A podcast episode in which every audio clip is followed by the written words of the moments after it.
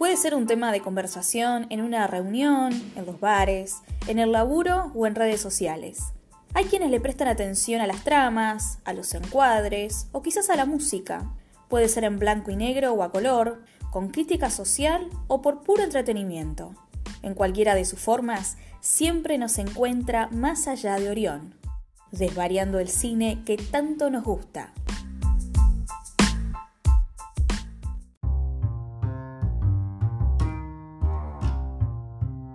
Hola, ¿cómo andan? Arrancamos el séptimo episodio de Más allá de Orión en esta primera temporada en donde desvariamos de cine. En el episodio de hoy vamos a estar hablando de un clásico del cine francés y una película, una de las películas que inauguraron a mediados del siglo XX esta nueva ola del cine francés, la Nouvelle Vogue. Hoy vamos a estar hablando de Los 400 Golpes, la primera película de François Truffaut. Además, en las recomendaciones vamos a estar hablando de tres películas de directoras mujeres que quizás no conozcas, pero que merecen que las conozcamos y miremos este nuevo cine con perspectiva de género, contando otro tipo de historias centrado en mujeres y generando todo un nuevo lenguaje cinematográfico que la verdad vale la pena. Eh, estamos en redes sociales, estamos en Facebook, en Instagram, nos encontrás como Más Allá de Orión, estamos saliendo a través de las plataformas de Spotify, Anchor, Google Podcast y también todos los viernes a las 20 en el aire de la 91.3 en Radio UNER. Así arrancamos el séptimo episodio de Más allá de Orión.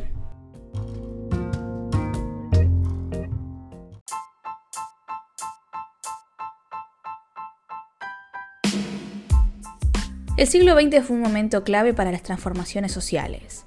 Los cambios políticos impulsados por una juventud crítica al status quo y en la búsqueda de quebrar con todas esas normas se reflejaron en todas las ramas del arte en medio de ese contexto, el crítico cinematográfico André Bazin fundó en Francia en 1951 una de las revistas más influyentes del siglo XX, Cahiers du Cinéma. Esta revista fue precursora respecto de la mirada sobre el cine y sus realizadores. Al mismo tiempo, significó el puntapié inicial para una serie de nuevos directores que tomaron la influencia del cine americano para convertirla y crear nuevos lenguajes. Se buscaba en esos artículos que no apuntaran a los cánones academicistas, sino que se expresaran desde el amor por el cine. Cahiers du Cinema también fue el espacio donde unos jóvenes cronistas podían escribir sobre cine, en especial poniendo atención a directores de Hollywood como Howard Hawks Orson Welles, John Ford, Nicholas Ray o Alfred Hitchcock, quienes lograban plasmar su personalidad en la gran pantalla. Para el cine francés, la influencia de cineastas norteamericanos abrió la puerta a nuevas maneras de crear e imágenes a historias. Consideraban que el cine francés hasta ese momento era muy cerrado y acartonado, pensado solamente para un cierto público selecto y académico burgués. Por ello resaltaban el trabajo de cineastas norteamericanos, quienes se animaban a quebrar estructuras y dirigirse a un público mucho más amplio.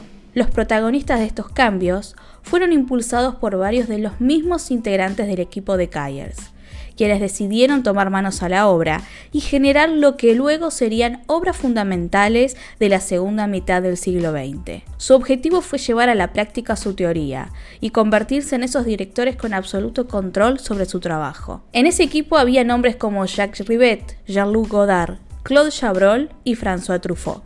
Ellos fueron algunos de los responsables que llevaron adelante esta nueva forma de hacer cine, la cual fue bautizada como Nouvelle Vogue o Nueva Ola en castellano. Su forma de trabajar quebró con ciertos parámetros tradicionales que había hasta el momento, ya sean las estructuras de los guiones, las transiciones y los movimientos de cámara.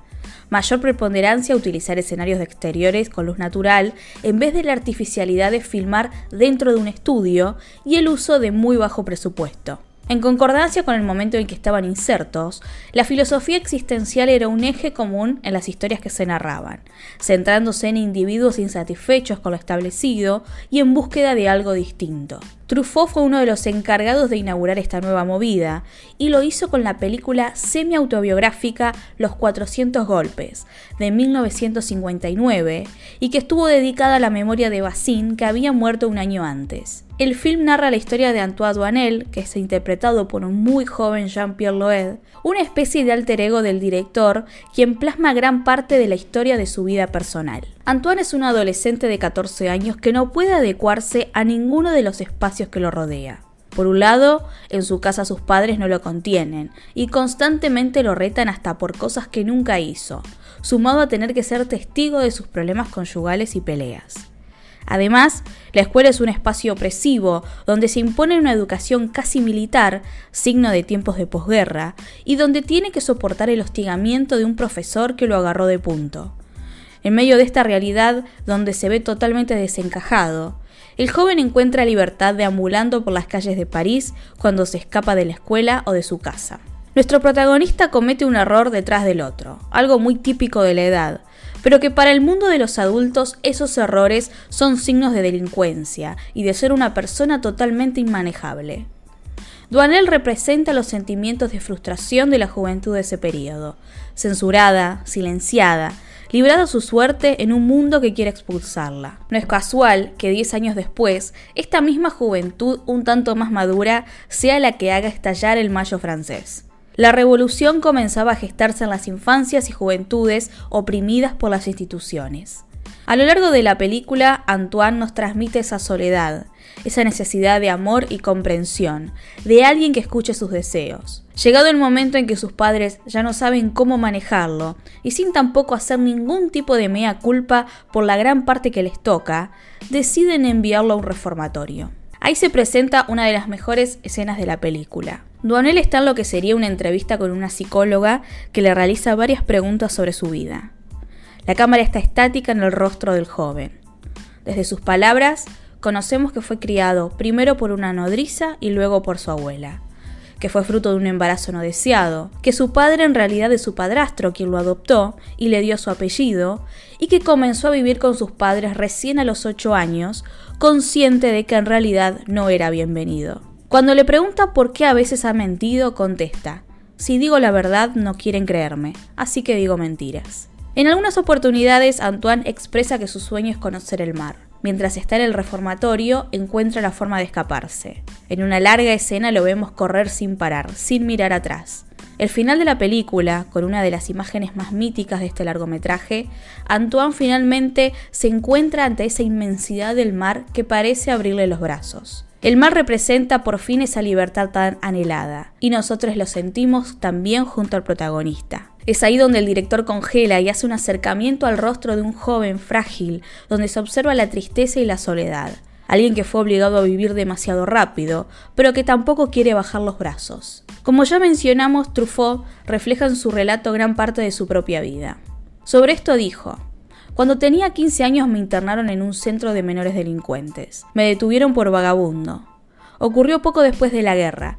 Había un recrudecimiento de la delincuencia juvenil y las cárceles de niños estaban llenas. Conozco bien lo que reflejé en la película. La comisaría con las putas, el coche celular, la prisión preventiva, la persona jurídica, la cárcel. No quiero extenderme más sobre el tema, pero puedo asegurar que lo que yo conocí es más duro que lo que mostré en la película. El destete afectivo, el despertar de la pubertad, el deseo de independencia y el sentimiento de inferioridad son los signos característicos de la adolescencia. Cualquier desconcierto lleva a la rebelión, y a esta crisis se la llama precisamente juvenil. El mundo es injusto, es necesario despabilarse y por eso se dan los 400 golpes. Vale la aclaración respecto al título. Los 400 golpes se refiere a una expresión en francés que significa algo así como hacer las mil y una. Luego de esta primera película con la que el director ganó el premio a mejor director en el Festival de Cannes, Truffaut continuó continuando con Leod para desarrollar la vida de Duanel en otras cuatro películas: Antoine y Colette en 1962, Besos Rugados en 1968, Domicilio Conyugal del 70 y Amor en Fuga del 79. Los 400 golpes fue una película que quedó en el imaginario colectivo, convirtiéndose en un clásico y que fue homenajeada hasta Los Simpson. En una suerte de dialéctica, así como los cineastas de la Nouvelle Vogue fueron inspirados por el cine americano de las décadas del 30 y el 40, tanto Truffaut como también Godard, Chabrol y varios otros fueron la influencia de directores norteamericanos de la generación posterior y que en los 70 eran conocidos como el New Hollywood, con nombres como Martin Scorsese, Francis Ford Coppola, John Cassavet, Peter Bogdanovich o Brian De Palma, que se destacaban en la escena independiente. En definitiva, Los 400 Golpes, además de ser una de las mejores películas de la historia, representa un doble testimonio de su época el padecimiento de una juventud oprimida y que necesitaba con urgencia despertarse y hacer despertar al mundo. Por otro lado, una nueva y revolucionaria mirada que marcó el cine para la segunda mitad del siglo XX.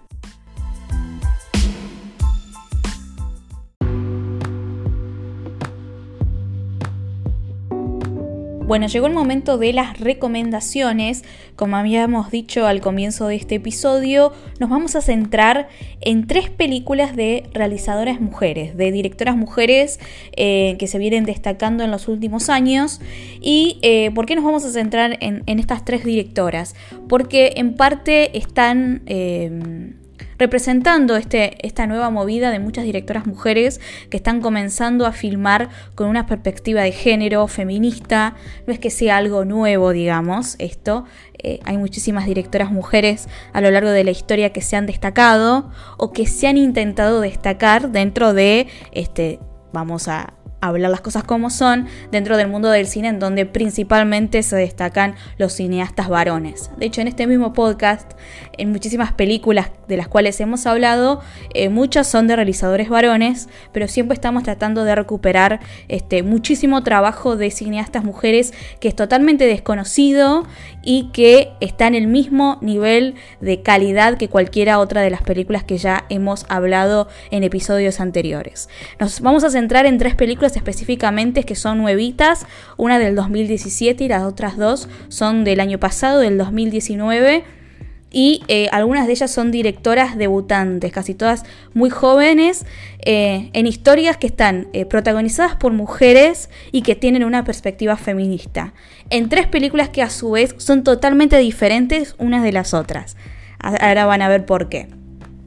La primera película que queremos hablar hoy es una película del año 2017 que se llama Revenge.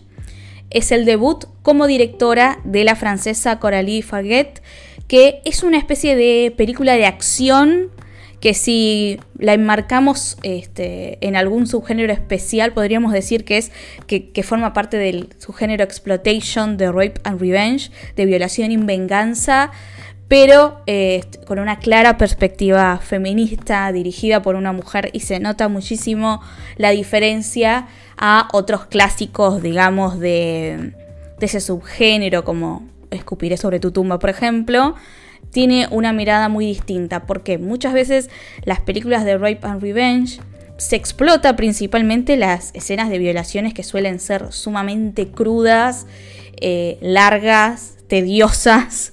Eh, bueno, no lo es en este caso, digamos. Está centrado en, digamos, la parte del, del, abuso, eh, a pesar de que obviamente es sumamente fuerte, no es extremadamente explícito como otras películas de este subgénero, pero que igualmente forma parte, digamos, toma muchísimo de, eh, la exploitation, este, de alguna manera lo homenajea, como hemos visto homenajes a este subgénero en películas de Tarantino, pero con una mirada este, de mujer, una mirada feminista, ¿no? una mirada de género.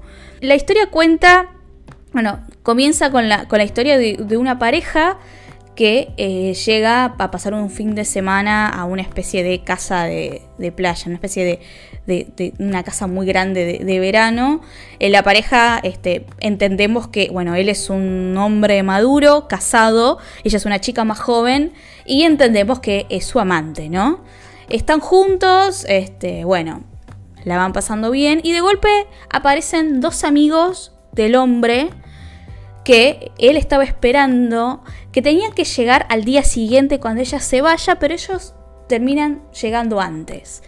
Y obviamente estos dos hombres quedan absolutamente flasheados con eh, la belleza y la sensualidad de esta joven que obviamente es, una chica sumamente seductora este, y que se siente bien con ella, con su cuerpo y con su sensualidad y con su, seducción. Uno de ellos, esta seducción la, la, toma demasiado, demasiado en serio y en un momento en que ella justo se queda sola con los dos amigos de su novio, de su amante, uno de ellos abusa de ella, uno de ellos la viola. Cuando llega el, el novio nuevamente a, la casa y ella le cuenta lo que acaba de pasar, él pareciera que como que se enoja con ellos como diciendo, ¿por qué hiciste esto?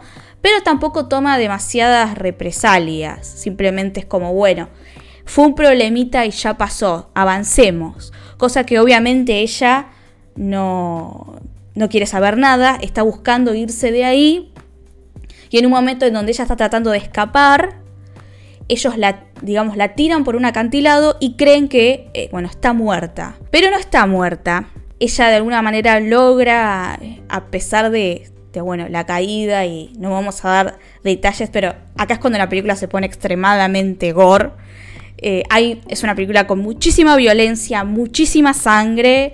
Si te gusta este, este subgénero, te va a encantar esta película. Es donde ella, bueno, trata de recuperarse como puede, sumamente herida, pero sale en venganza de estos tres varones que habían intentado asesinarla. Y a partir de ahí, bueno, la película comienza a, tener un ribetes de película de, de caza y asesinato sumamente efectiva. Es muy divertida. Eh, es una película con también muy colorida, tiene una, este, tiene una fotografía que es muy impresionante. Es una, digamos, una reformulación del cine de explotación de, de violación y venganza en clave feminista, que es una película que sigue teniendo muchísimas cosas de este subgénero, pero da una mirada muy diferente. La misma directora dijo, eh, que esto es exactamente, lo que quería hablar de en la película. También por lo que convertía al personaje en una mujer extremadamente deseable y sexualizada. Para evidenciar cómo que una mujer sea sensual parece que puede dar derecho a un hombre a actuar como ellos actúan. Creo que el mayor problema que tiene la sociedad es que las víctimas de violación son culpadas de lo que les ocurre. La sociedad las juzga a ellas. Creo que tenemos que darle vuelta a eso. Las mujeres deberían poder comportarse como les diera la gana y poder ser todo lo sexy que desean sin que eso supusiese un riesgo para ellas. Esto fue lo que, lo que dijo su directora eh, Coralie Farguet de esta película Revenge del año 2017. La segunda película que vamos a recomendar hoy es una película que se llama The Assistant, La Asistente, del año pasado, que es eh, la primera película de ficción de una documentalista australiana llamada Kitty Green. Esta película se la considera como la primera película que habla del caso Harvey Weinstein, sin nombrarlo explícitamente, pero con muchos elementos que hacen claras referencias al caso de este productor de Hollywood que en los últimos años, este, bueno, finalmente está procesado y preso por el abuso, el acoso y la violación de muchísimas mujeres, actrices y artistas dentro de la industria del cine, que a partir de, de, bueno, de un par de denuncias que surgieron en el año 2017, hubo una ola de denuncias por abuso y acoso por parte de Harvey Weinstein, que era uno de los hombres más poderosos de Hollywood, de la industria, uno de los productores este, con más premios Oscar en la historia también, y que, bueno, finalmente fue desbarrancado de, de su reinado.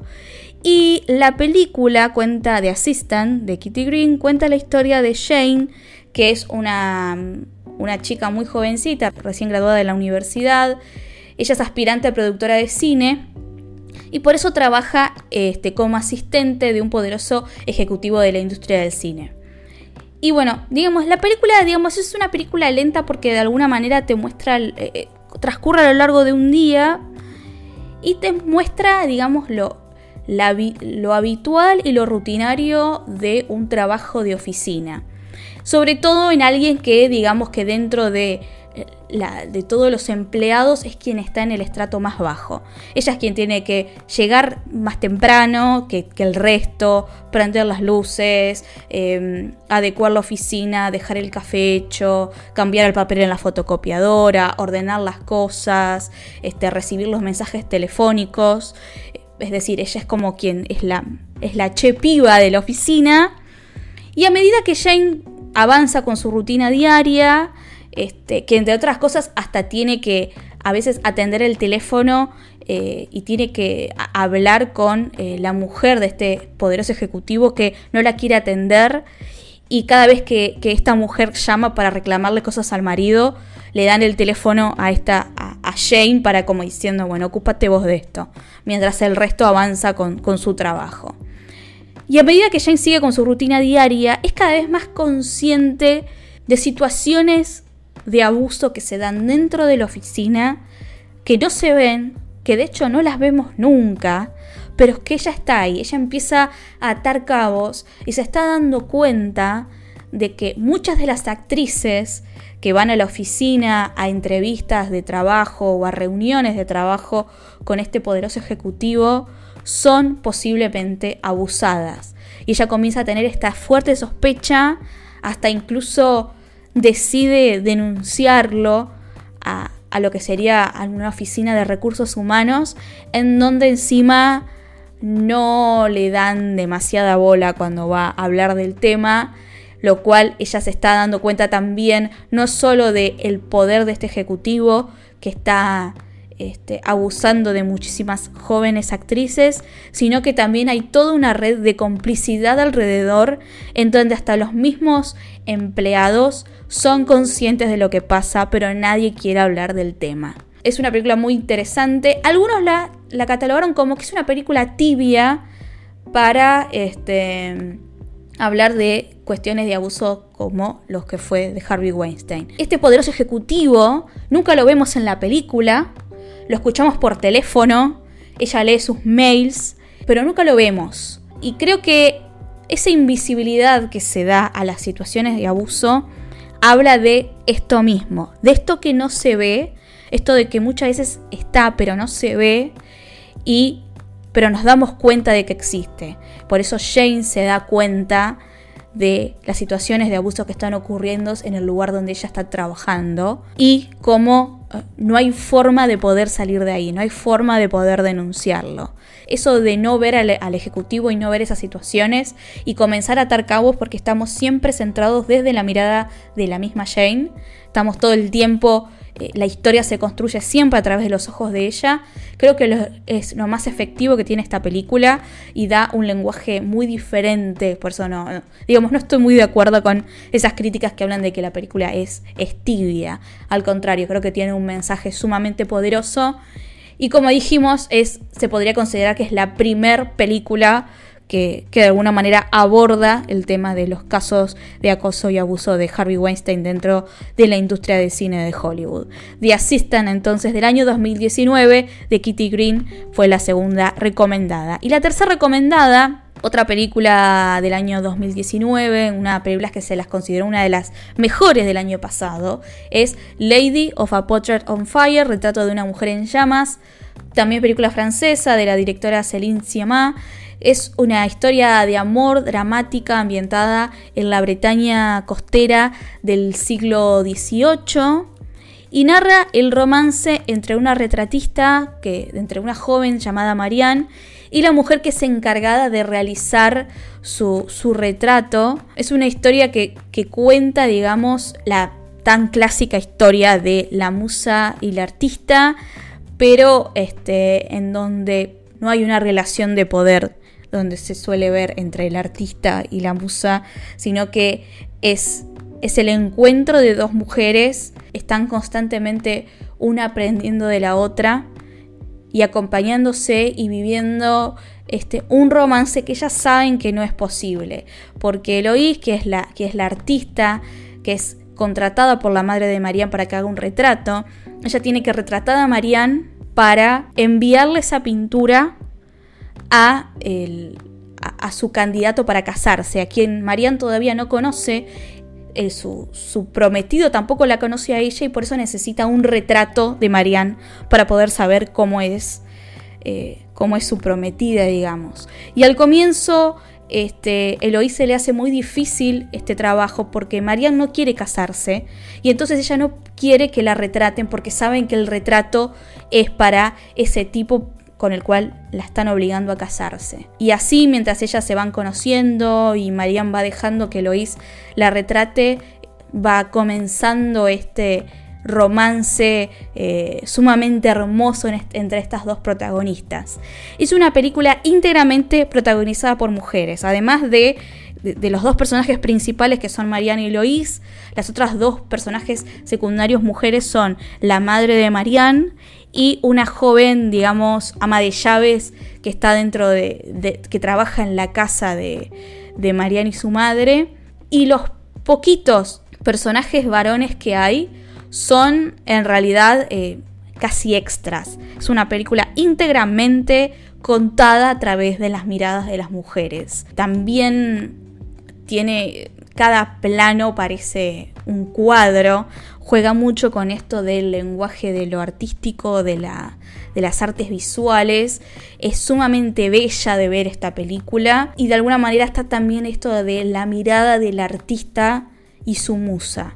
De hecho, hay como una especie de, digamos, de ciertos elementos de realismo mágico, si lo queremos llamar así, en donde Eloís, la artista, tiene en varias oportunidades como visiones en donde ve a Marianne vestida de blanco como si fuese algo así como un fantasma. Pero esa imagen que ella ve es como de alguna manera una premonición de lo que será un futuro recuerdo, de que esta persona con la cual ella hoy está, mañana va a ser un recuerdo, va a ser una figura, una figura idealizada, porque sabe que de alguna manera el romance de ellas va a ser algo imposible. Es muy hermosa esta película, no se la pierdan. Este, Lady of a Portrait on Fire, retrato de una mujer en llamas de Celine Sciamma.